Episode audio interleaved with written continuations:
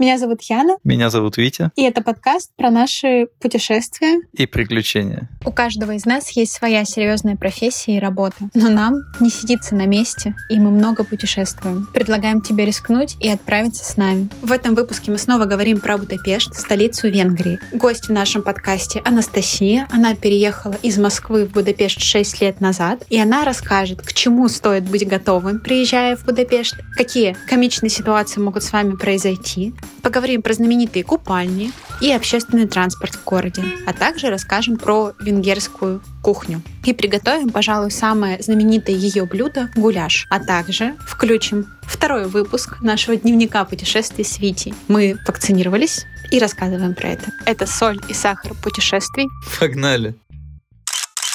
Какие у тебя впечатления от вакцинации?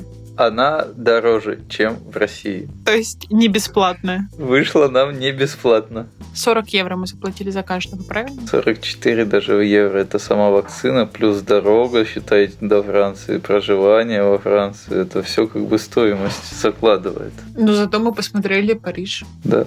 И как тебе?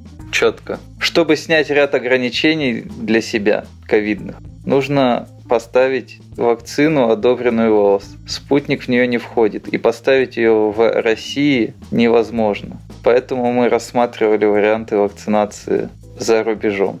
Поэтому сначала мы планировали вакцинироваться в Будапеште, в Венгрии. На тот момент, когда мы только начали это изучать, еще была открыта возможность вакцинации в Венгрии. Но потом этот способ закрыли. Вакцинировать туристов перестали. Тогда мы решили вакцинироваться во Франции. У нас уже были куплены билеты в Венгрию, поэтому мы летели через Венгрию, сделав в Москве ПЦР-тест, влетели в Венгрию, предъявив сертификат о вакцинации спутником ВИ. Далее, при посадке в самолет во Францию, мы предъявили ПЦР-тест. Поэтому ПЦР-тест у нас спокойно пропустили в самолете выдали бумажку письмо чести, которое мы заполнили от руки с ручкой. Но у нас это письмо чести даже никто не забрал, поэтому можно сказать, что мы просто показав ПЦР-тест, влетели в Париж. До того, как отправиться туда, мы заранее решили записаться на сайте доктор Лип на вакцинацию, где можно выбрать, в каком месте вы хотите записаться. Эту информацию мы вычитали в интернете, и поэтому заранее решили это сделать, выбрав тот пункт, который по отзывам других туристов лояльно относится к вакцинации иностранцев.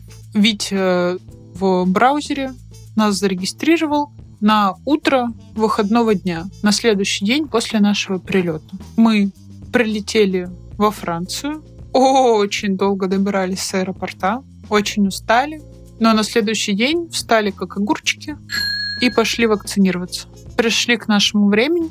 В итоге по-английски смогли изъясниться. Нашего английского хватило, мне кажется, потому что у людей, которые там работали, английский тоже был ну, у охранников там их вообще не было, потому что мы спрашивали, куда нам пройти для вакцинации. Нам только указывали неопределенно на лестницу, даже не назвали этаж. У сотрудников, которые сидели э, в регистратуре, они задавали конкретные вопросы, мы давали конкретные ответы. И когда мы пытались что-то дополнительно прояснить, они не могли нам по-английски что-то еще сказать.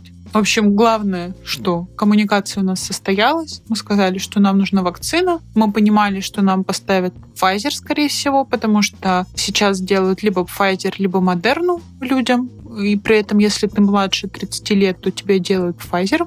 Поэтому мы сказали, что мы переболели, что Pfizer обычно делает двухкомпонентный. Если ты переболел, то тебе делают только один компонент и ставят в сертификате один из одного, что говорит о том, что сделан бустер.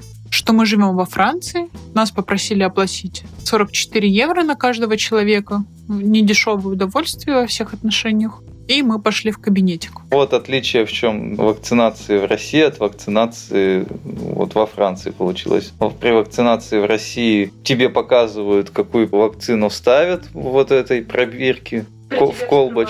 При мне, да, набирают из этой пробирки и ставят. А тут просто уже принесли подготовленные набранные шприцы с лекарствами и ставили. Да, в этом плане у меня было ощущение, что хорошо, что мы были там у него первые. Мы к 9 утра вроде, да, приходили. Потому что он первый раз набрал эти шприцы, как бы у нас получился там свежий препарат и так далее. Те, кто приходили после нас, там уже полежавшие были эти шприцы. В общем, меня немного это смутило. Может быть, это моя мнительность. Но мне было как бы комфортнее от того, что он непосредственно перед нами обработал руки, непосредственно перед нами принес эти шприцы, набрал и так далее.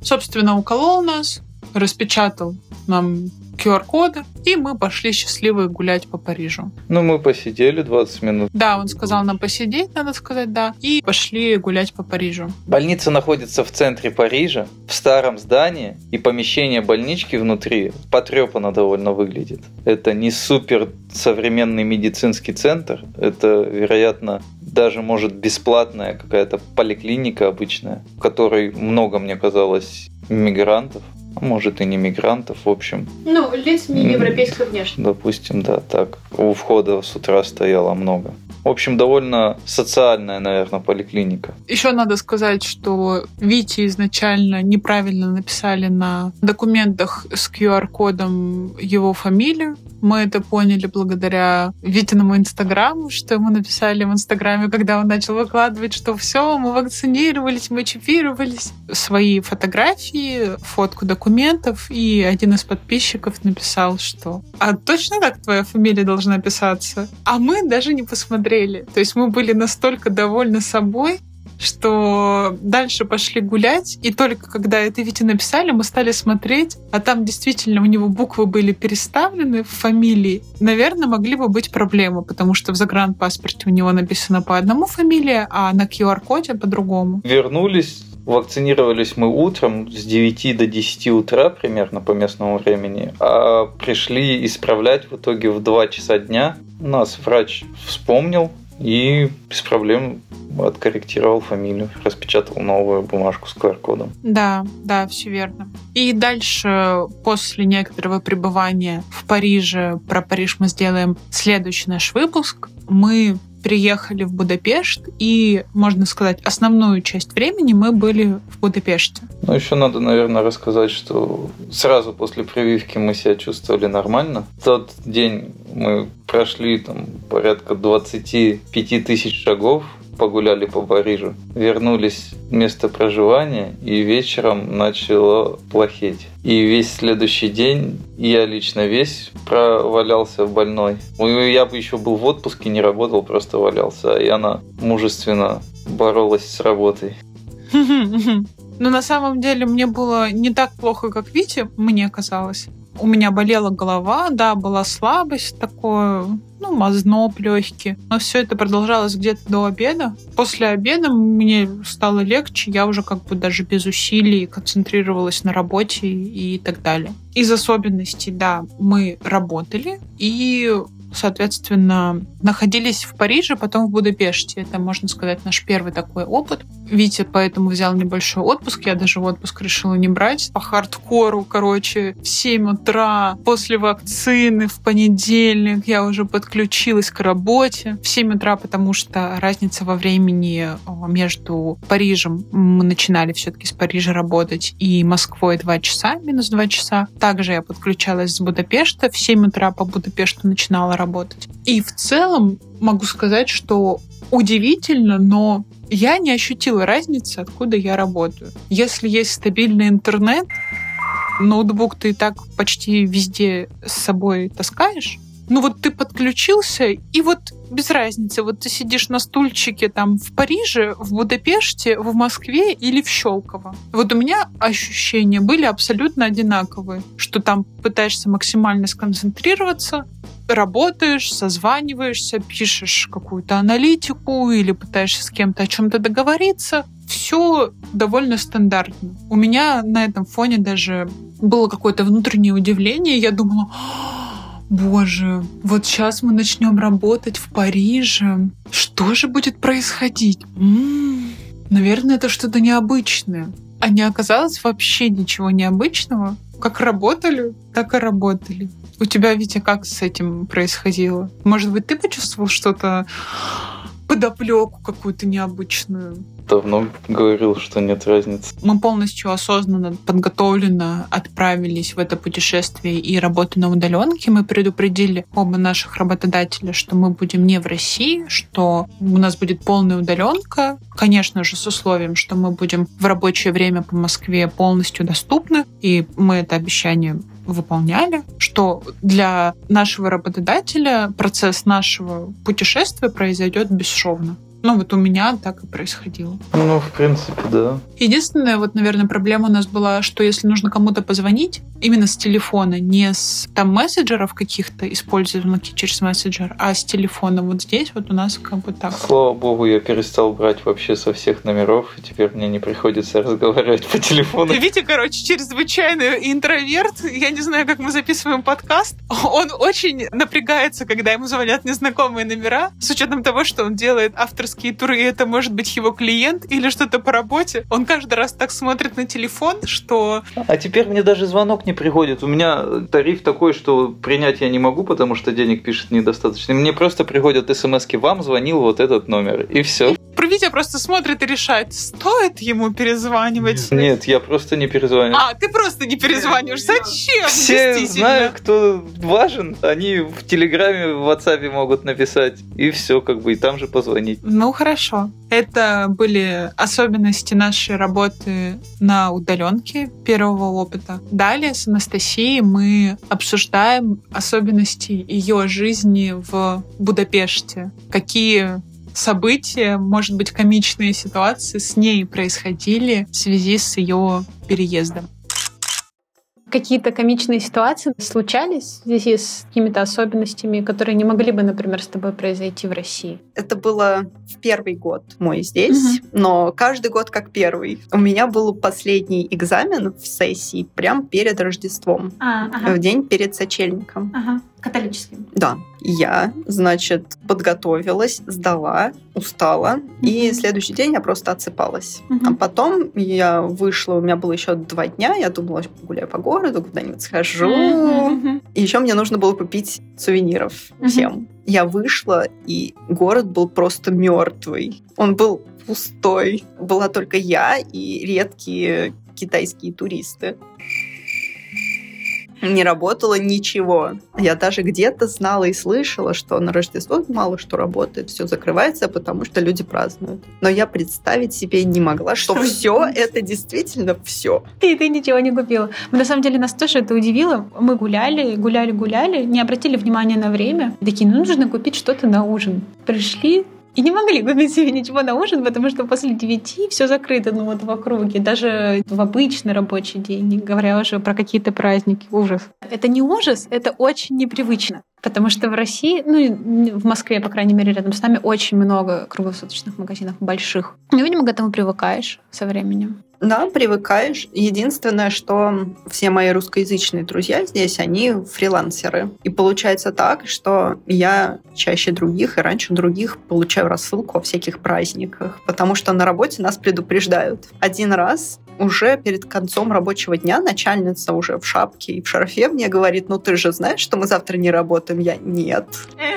Спасибо, спасибо. Спасибо. И я еще написала парочке иностранцев, которые начинали тоже вместе со мной одновременно. Я спросила, а вы знаете? Они, нет.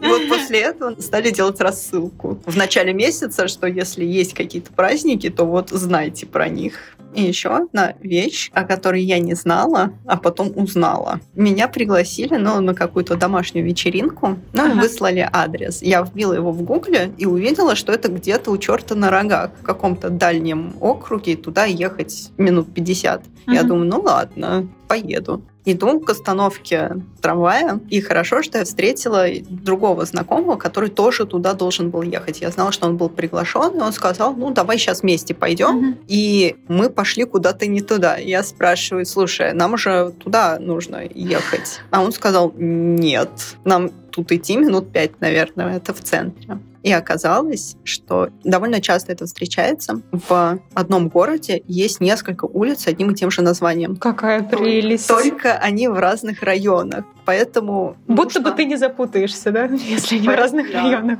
Поэтому нужно узнать либо район, либо индекс. Окей, ты уже упомянула про трамваи.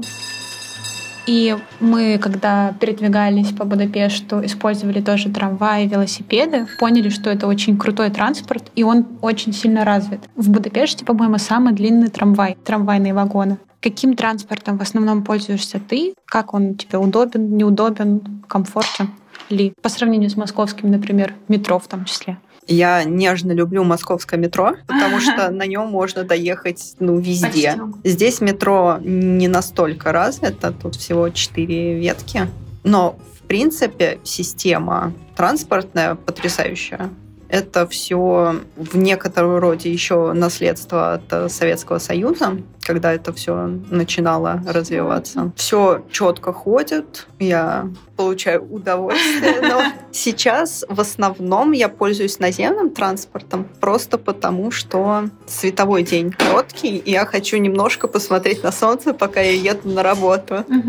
Так можно и метро пользоваться. Почему популярнее трамвай? Мы вот когда пользовались трамваем, больше людей пользуются, там прям очень-очень много людей, метро более безлюдное. Я могу тут только догадываться. Но... Мое предположение, всего четыре ветки метро, у него довольно маленькое покрытие. Ну, то есть оно mm. только в центре наверное. В то же самое время трамваи, они на земле, очевидно. Но еще, например, если брать трамвай 4.6, то вся моя социальная жизнь в какой-то момент была сосредоточена вокруг этого трамвая. А во-вторых, когда спускаешься в метро, то ты теряешь время. Ну, то есть нужно в него спуститься, нужно подождать, пока оно придет, потому что интервалы длиннее, чем в Москве, например. И если у меня есть выбор ехать на чем-то, потом пересаживаться на метро, mm-hmm. или ехать на чем-то, а потом пересаживаться еще на что-то, то я обычно не трачу время на метро. Наверное, в этом причина. Ты пожила и в Москве, и сейчас живешь в Будапеште. Что есть в Будапеште,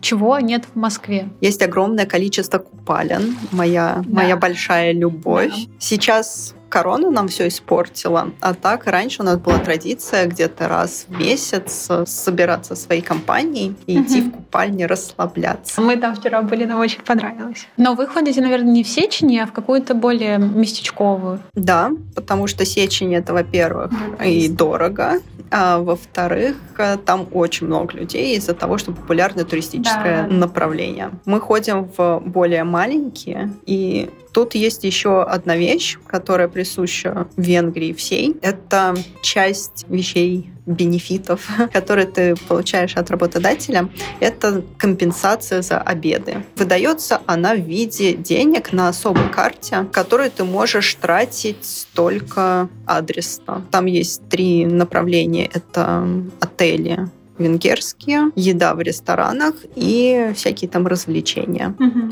И вот купальни, например, принимают эту карту, угу. и можно ею там расплатиться. Я бы очень советовала. Я знаю, что есть люди, которые не любят такого типа отдых, угу. потому что ты туда приходишь и, в общем-то, сидишь в воде. Если человек не готов э, к такому, скажем, расслабляющему виду активностей, ага. это может быть скучно. Просто, например, эм, мои друзья и там моя семья, например, они это любят. Поэтому, когда они прилетают, мы всегда ходим.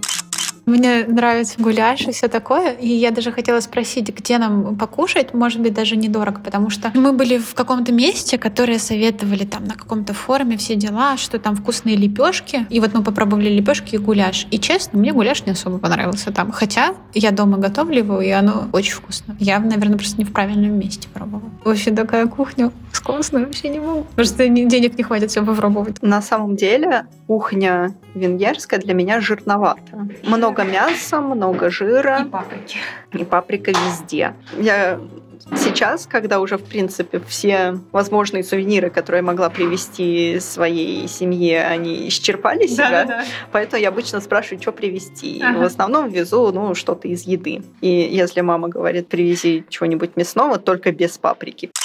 Гуляш, который нам понравился, мы так и не попробовали. Зато попробовали другое блюдо венгерской кухни, называется лангош. Это лепешка, которая обжаривается в масле и подается обычно с чесночным соусом и сыром. В более традиционном варианте либо можно добавить любую другую начинку. Я пробовала с фасолево-перечной начинкой. Мне понравилось. Если будете в Венгрии, предлагаю вам тоже попробовать. Как я уже упоминала при Анастасии, гуляш я сама реализовывала дома, и мне мой вариант реализации нравился, что, конечно же, удивительно. И с вами поделюсь этим рецептом. Возможно, вам тоже зайдет. Для этого рецепта гуляша берется один батат, один зеленый перец, половинка либо одна штучка красного перца, одна морковка,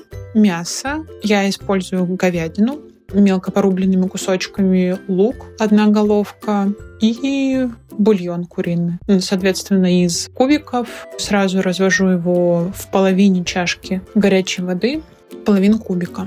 Также используется томатная смесь. Я использую просто томатный соус без всяких добавок. Также можно, наверное, приобретать томатную смесь с помидорами. В этом ничего плохого нет. Итак, наливаем масло в кастрюлю или если у вас есть э, сковорода с большими бортами. Загружаем туда нарезанные кубиками батат. Кубики примерно полтора сантиметра. Морковку, перец, лук. Все это перемешиваем и добавляем мясо. Да, прошу прощения, не сказала сразу. Также паприка. Анастасия сказала, что в каждом венгерском блюде есть паприка, и это не исключение, конечно же. Для этого блюда необходима копченая паприка. Именно ее я предпочитаю, необычную паприку. Соответственно, у нас начинают тушиться овощи, мы добавили мясо, добавляем томатный соус, копченую паприку и бульон. Солим, все добавляем перец, если необходимо, перемешиваем, закрываем крышкой и оставляем готовиться на а, среднем огне. Блюдо готово тогда, когда батат стал мягким. Он в конце становится как морковка на вкус, вид и цвет. Витя долго воспринимал это как морковку. И получается очень вкусное блюдо и очень пикантное. Приятного аппетита! Итак, надеюсь, рецепт окажется вам полезным. На этом мы завершаем наш выпуск. В следующем эпизоде мы поговорим про Париж, город влюбленных. Сейчас происходят непростые события в мире и не просто, но хотелось бы сказать, что мир важнее всего, и дружба важнее всего, и любовь важнее всего. Все у нас с вами будет хорошо, и любовь победит. Всем спасибо. Это был Соли Сахар путешествий. До встречи.